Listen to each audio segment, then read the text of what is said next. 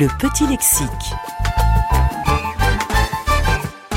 Dès ses débuts, le cinéma était muet, mais déjà sonore.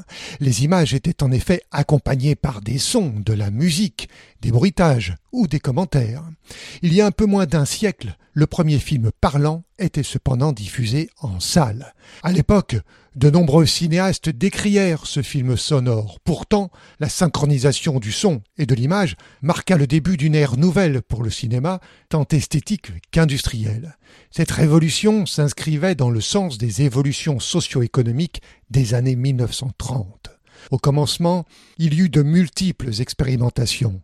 Thomas Edison inventeur et industriel américain, auquel on doit déjà pas mal de choses, essaya en 1894 d'associer son phonographe avec son kinétoscope.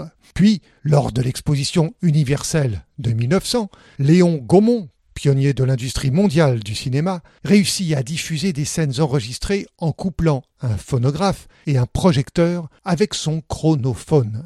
Un peu plus tard, le chronomégaphone permit de diffuser des courts-métrages en reprenant le principe du chronophone, mais avec un son amplifié.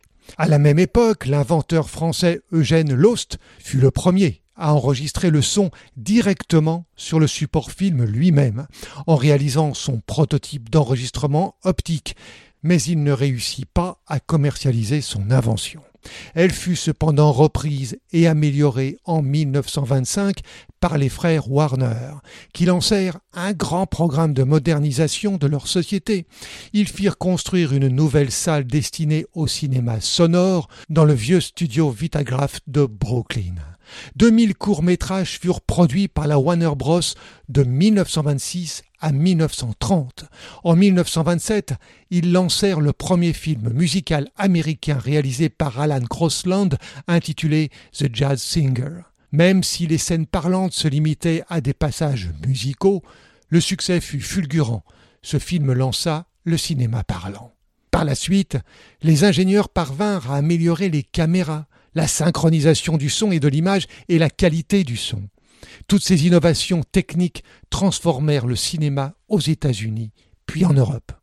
Les recherches autour du cinéma se poursuivent avec des innovations comme la projection panoramique immersive à 270 degrés et le caisson de grave dit subwoofer qui donne une intensité aux explosions et aux autres sons à la limite des infrabasses.